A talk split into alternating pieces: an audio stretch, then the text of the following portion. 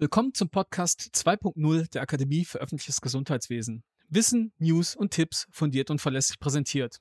Im Hintergrund, wie immer, der Mensch mit dabei, den Sie nicht hören, Philipp Schunke für die Technik bei uns heute und die beiden, die Sie natürlich vorrangig hören, einmal unseren Krisenmanager Detlef Schwarzinski und mich, Emanuel Wiggerich, Referent für Hygiene und Infektionsschutz an der Akademie. Wir unterhalten uns heute mit Frau Dr. Solmers Golzer-Beiborg-Lawski. Sie ist Fachärztin für Psychiatrie und Psychotherapie und arbeitet als solche als Referentin für Psychiatrie, Integration und Migration an der Akademie. Und zusätzlich ist sie ärztliche Leitung am Medizinischen Institut für transkulturelle Kompetenz. Und daher ist sie genau die Expertin, um heute gemeinsam mit uns das Thema transkulturelle Kompetenz im ÖGD genauer zu beleuchten. Hallo Solmers, herzlich willkommen. Hallo, danke für die Einladung. Sehr gerne. Ja, transkulturelle Kompetenz ist ja ein Begriff, den vielleicht viele KollegInnen noch nicht kennen, beziehungsweise nicht viel damit anzufangen wissen. Kannst du uns vielleicht einmal kurz beschreiben, was das überhaupt ist, transkulturelle Kompetenz? Diese Frage stellen mir auch sehr viele und man stellt sich darunter eine neue Facharztrichtung oder eine besondere Kompetenz, die man durch besondere Fortbildungen auch erwerben muss. Im Prinzip ist die transkulturelle Kompetenz nichts Neues. Diese Kompetenz beherrschen wir alle. Es ist die Kompetenz, die Transfer, die Brücke der Kommunikation zu schlagen. Ist mehr oder weniger eine Grundvoraussetzung für uns Ärzte und gesamtmedizinisches Personal ohnehin. Aber die Kompetenz, die wir erleuchten und durchleuchten, ist die Kompetenz zwischen den Zeilen der sprachlichen Barrieren und kulturellen Barrieren Brücke zu bilden und die Kommunikation herzustellen und auch herauszufinden, wie sorgen wir dafür, dass Menschen, die vermeintlich uns befremdlich erscheinen, verstanden werden und auch sich verstanden fühlen. Also hat es jetzt auch ganz viel wahrscheinlich mit nonverbaler Kommunikation zu tun, oder? Genau, also es fängt schon beim Nonverbalen an. Wie begrüße ich, wie halte ich Blickkontakt, wie viel Blickkontakt ist höflich, wie viel Blickkontakt ist grenzüberschreitend, wer definiert die Norm, woher weiß ich, was gerade angebracht ist und was nicht und wie darf ich das interpretieren. Zum Beispiel wir hier in Mitteleuropa waren zumindest vor Corona ganz klar sozialisiert. Wir haben Blickkontakt aufgenommen, wir haben Hände geschüttelt und dann war das für uns ein Begrüßungsakt und ein Willkommengruß. Dies ist nicht in allen Ländern der Welt so, ganz im Gegenteil. In vielen Ländern wird Blickkontakt als Erstarren wahrgenommen, als ja durchbohrender Blick beschrieben oder als Grenzüberschreitung. Händeschütteln ist nicht nur aus religiösen Gründen manchmal schwierig, sondern auch aus hygienischen Gründen, sodass man Non-Wollens in den ersten Sekunden schon bereits sein Gegenüber verlieren kann in der Kommunikation. Und dann kommt die verbale Ebene, die wiederum auch eine eigene sprachliche Architektur hat. Also Wittgenstein sagte ja, ich bin im Weltbild meiner Muttersprache gefangen. Und das ist sehr anschaulich, wenn man versucht, bestimmte architektonische Vorgaben einer Sprache sich zu visualisieren und versuchen, eine andere Sprache zu übersetzen. Stellen wir uns mal die deutsche Sprache vor, die zum Beispiel prädestiniert, um ein QM-Handbuch zu schreiben. Man hat als Deutscher zwei Vokabeln zur Verfügung, Ja und Nein. Das ist ganz einfach. Ja, ich will, nein, ich will nicht. Das haben nicht alle Menschen zur Verfügung. Es gibt Sprachen, da habe ich 14 abgeschwächte Ja-Formen oder drei, vier verschiedene Möglichkeiten, Nein zu sagen. Jetzt könnte man hingehen und sagen, welche Sprache ist differenzierter oder welche Sprache hat bessere Möglichkeiten, sich auszudrucken. Das kann man machen. Man kann auch hingehen und sagen, wo sind die Herausforderungen in der Kommunikation oder wo sind die Vor- und Nachteile. Die transkulturelle Kompetenz ist in der Medizin erstmal nur das Wissen darum, dass es Unterschiede gibt und was diese Unterschiede für Auswirkungen haben, etwa wie die Vielfalt oder die Bandbreite eines Laborbefundes und dann muss man nochmal hingehen und diese Bandbreite interpretieren können und in Bezug auf das Gesamtbild der Medizin auch umsetzen können. Oh, das scheint mir ja doch nicht ganz so einfach zu sein, wenn es da 14 Antwortmöglichkeiten gibt, von Ja bis Nein.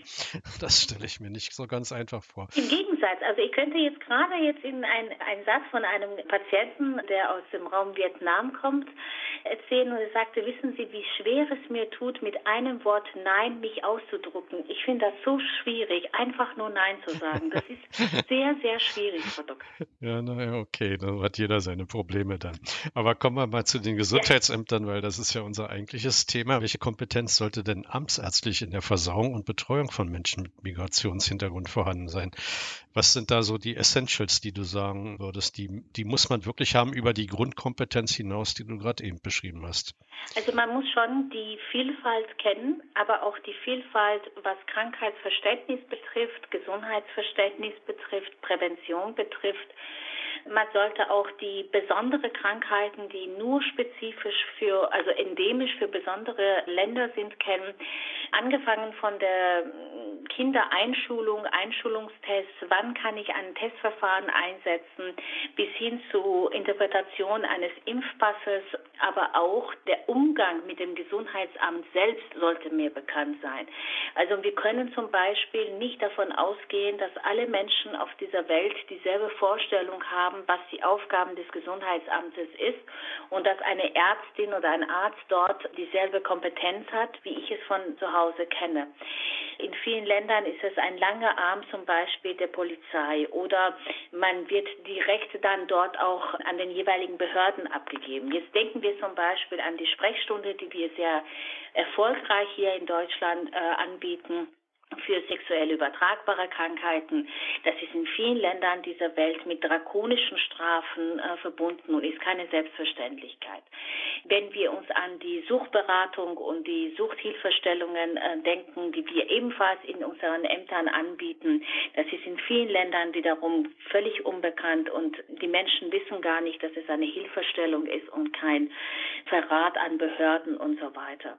Das heißt, wir hier in Deutschland sollten uns erstmal mal bewusst sein, dass die Menschen, die zu uns gereist sind oder hier jetzt bei uns leben, nicht a priori unser Angebot kennen, nachvollziehen, verstehen und anwenden können. Fängt mal schon also damit an, wofür ist Gesundheitsamt da und was bedeutet das? Ich muss mich also wirklich vorstellen und erklären.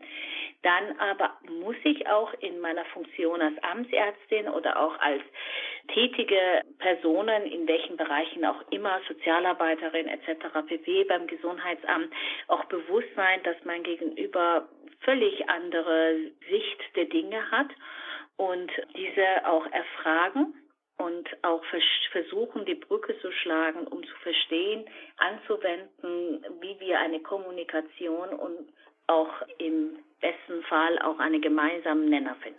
Hast du vielleicht so ein, zwei, drei Punkte, wo du sagen würdest, da gibt es noch deutliches Verbesserungspotenzial in Deutschland? Wo, worauf sollten sich die Gesundheitsämter da konzentrieren? Du hast ein paar Punkte eben schon genannt, aber gibt es irgendwas, wo du sagst, ja. da ist ein Problem, da sollten wir anders vorgehen? Also ich fange schon mal an mit der Untersuchungssituationen, also tatsächlich äh, diese Eingangsuntersuchungen, die wir jetzt im Erwachsenenalter haben, zum Beispiel, wenn Gesundheitsamt beauftragt ist, in den Flüchtlingsunterkünften oder Erstlagerstationen zu gehen und da muss man äh, körperliche Untersuchungen durchführen.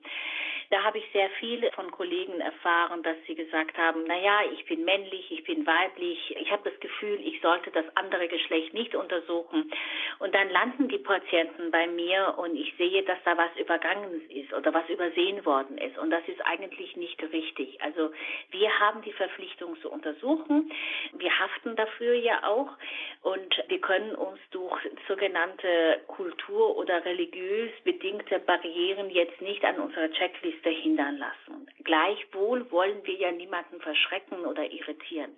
Das machen wir ja auch bei Frau und Herr Meier, also der, der deutsche Patient jetzt ja auch nicht. Und wenn er Bedenken hat, sagen wir auch nicht einfach, okay, ich verzichte auf die Untersuchung.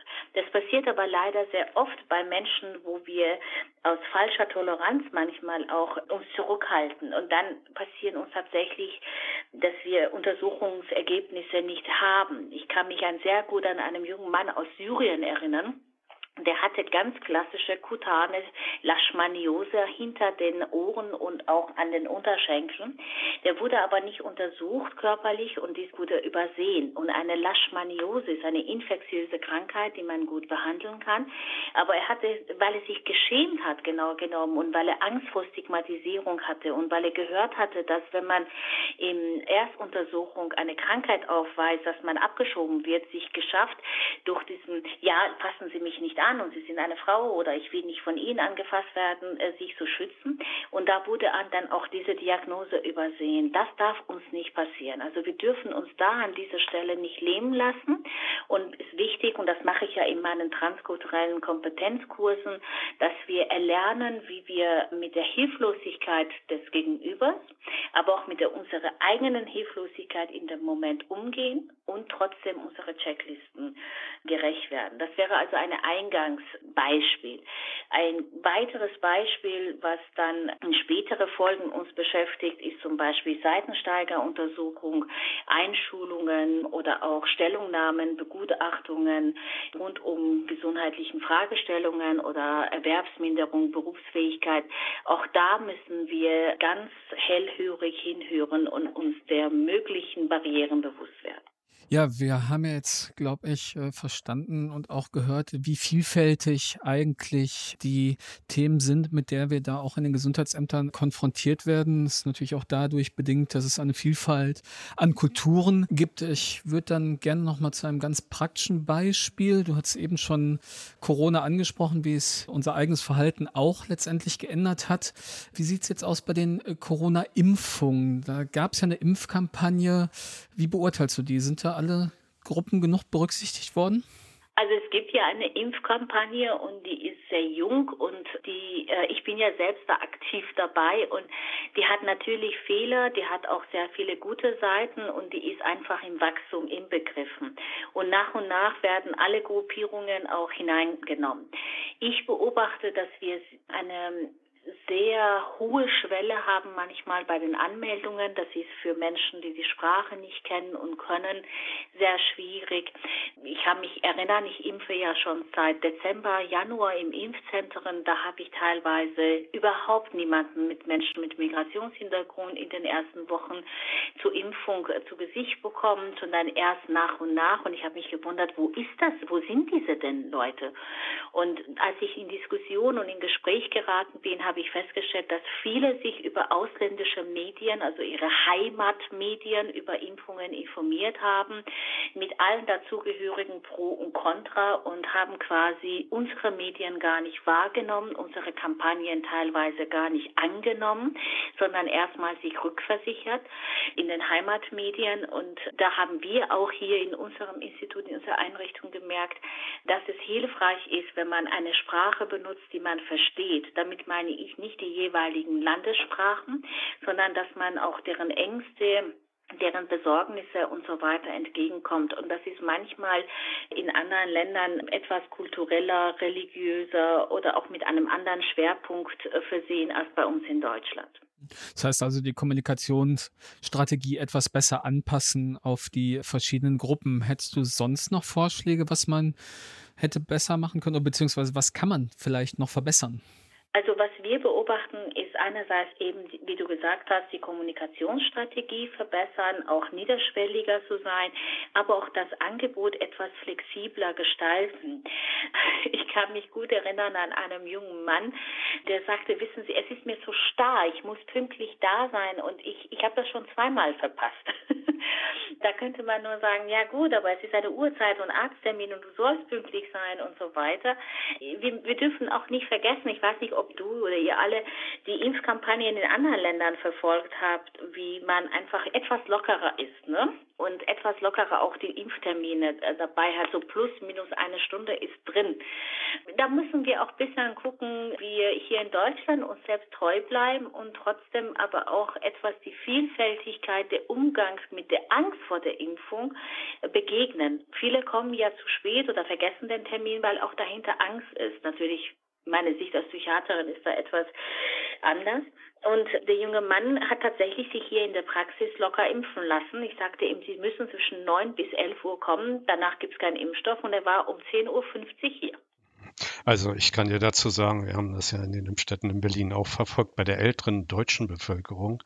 Und äh, wir haben festgestellt, dass eben vormittags sehr viele kamen, dann direkt nachmittags sehr viele kamen. Das lag an dem fahrbaren Mittagstisch, haben wir dann am Ende angenommen. Ja. Also auch, auch äh, deutsche ältere Bevölkerung hat sich auch nicht unbedingt an die Termine gehalten, was dann dazu führten, dass nicht allzu lange Schlangen, aber doch kürzere Schlangen da waren. Ja, aber Corona ja. also wir müssen etwas flexibler werden insgesamt ja. und auch etwas niederschwelliger. Ja, beim, beim Impfen sowieso. Was mich letztens im Zusammenhang mit, nicht mit Impfen, aber mit Corona an sich doch aufgeschreckt hat, ist, dass man ja die Abwässer jetzt untersucht hat und festgestellt hat, dass es offensichtlich eine wahnsinnige Steigerung des Einsatzes von Rauschmitteln gegeben hat. Ja. Dazu komme ich zum Stichwort Abhängigkeitserkrankung, weil es war also eine Quote, die war erheblich, eine Erhöhung um 100 Prozent. Ne? Aber das für Menschen mit einem Migrationshintergrund kann das ja auch ein Problem sein. Deshalb jetzt die Frage, welche medizinischen Probleme gibt es denn da in diesem Bereich? Also in der Tat ist es gestiegen. Wir haben auch, ich hatte ja gestern dazu bei uns in der Akademie eine Tagung, es gibt auch Statistiken von Marktforschern, dass deutlich mehr zum Beispiel Cannabis konsumiert und verkauft worden ist oder auch jetzt angepflanzt wird. Und es gibt tatsächlich auch nicht nur Cannabis, sondern auch einen erhöhten Konsum an alkoholischen Getränken. Es wurden auch in einigen Ländern propagiert, wenn du mit Wodka spülst oder viel trinkst und deinen Rachen desinfizierst. Also es ist auch tatsächlich sowohl Alkohol wie auch Cannabis enorm gestiegen. Es wurde auch propagiert, wenn du mehr Nikotin konsumierst, dann hast du Rauch um dich und dann kommen diese Partikel nicht in deiner Nähe. Also du hältst quasi so die Viren von dir fern. Das heißt, ein enormer Anstieg der psychotropen Substanzen in der Corona-Pandemie seit mehr als 2020 ist zu beobachten. Und ein Pix ist quasi ganz hoch bei Menschen mit Zuwanderungsgeschichte, sowohl der ersten wie auch der zweiten Generation. Das möchte ich auch an dieser Stelle betonen. Also auch jene, die hier gut sozialisiert sind, trotzdem greifen sie auf diesen Coping-Strategien der Heimatländer ihrer Eltern. Und das wird uns lange als Folgen der Pandemie noch beschäftigen. Ja, das hat man ja häufig auch im Gesundheitsamt bei den Untersuchungen, dass man dann ja so eine Abhängigkeitserkrankung vielleicht auch feststellt, jetzt wahrscheinlich nach der Corona-Pandemie sogar vermehrt. Dann ist ja immer das Problem, wie bekomme ich die in die Regelversorgung? Ja. Wie kann das jetzt am besten vielleicht gelingen? Hast du da Tipps für die Kolleginnen? Also ich habe die Erfahrung gemacht, dass die sehr Angst vor der Stigmatisierung haben und auch sehr, also es ist sehr viel Vorurteile da, so nach dem Motto, dann bist du schon ein Junkie, also sie fangen schon mit dem Schlimmsten an. Und da ist es wichtig, sehr viel Präventionsarbeit, dass man auch das als nicht eine von Haus aus a priori zur Chronifizierung verdonnerte Krankheit darstellt, dass man den gehobenen Zeigefinger senkt, das ist ja auch bei unseren deutschen Patienten nicht viel anders, dass man auch auf Augenhöhe begegnet. Ich fange immer mit meinen Suchpatienten an, egal welcher Herkunft. Wobei hilft es denn? Das heißt, ich gehe auf deren Kompetenzen zurück. Ich versuche herauszufinden und das hilft. Es hilft auch wirklich Informationskampagnen niederschwellig, auch in den jeweiligen Sprachen. Das würde ich an dieser Stelle schon manchmal auch für notwendig erachten, weil im Weltbild der Muttersprache ist auch eine gewisse Geborgenheit und Verständnis da. Ja, absolut. Ja, da haben wir jetzt von dir dankenswerterweise einen sehr, sehr guten Einblick bekommen, wie vielfältig das ja auf beiden Seiten ist, sowohl bei den PatientInnen beziehungsweise zu Begutachtenden und auch bei uns selbst vielleicht und was das mit uns macht. Da würde ich erstmal sagen, recht herzlichen Dank dafür, Sornmaß. Ja, war ein toller Einblick auch. Herzlichen Dank von meiner Seite. Also ich habe was gelernt. Ja, und wenn die ZuhörerInnen jetzt neugierig geworden sind, würde ich vorschlagen, schauen Sie einfach mal auf die Fortbildungsangebote der Akademie und werden da wahrscheinlich auch was zur transkulturellen Kompetenz finden und auch künftig noch was finden, weil das Thema uns natürlich beschäftigt. Ich nehme an, wir haben die Referentin ja eben gerade kennengelernt, oder? Genau, richtig. Deswegen der kleine Werbeblock. Hat sie ja auch schon gut, im ne? Gespräch ne? gemacht. Alles gut. Also ich würde vielleicht noch gerne etwas ergänzen, weil sehr viele natürlich Sorge haben, dass transkulturelle Kompetenz bedeutet tatsächlich das Lernen von anderen Sprachen und man müsste dann quasi sich um 180 Grad umstellen, um mit jemandem zu begegnen und sich anpassen. So ist es nicht. Also transkulturelle Kompetenz heißt, sich selbst treu zu bleiben und nur die Brücke zu schlagen, um mein Gegenüber zu verstehen. Also es geht nicht darum, Sprachen zu lernen oder sich selbst zu verstellen. Das ist schon ganz wichtig. Richtiger Hinweis nochmal. Dann machen Sie es gut. Ja, alles Gute, ne? Und tschüss. Ja, vielen herzlichen Dank. Tschüss. Und bleibt gesund.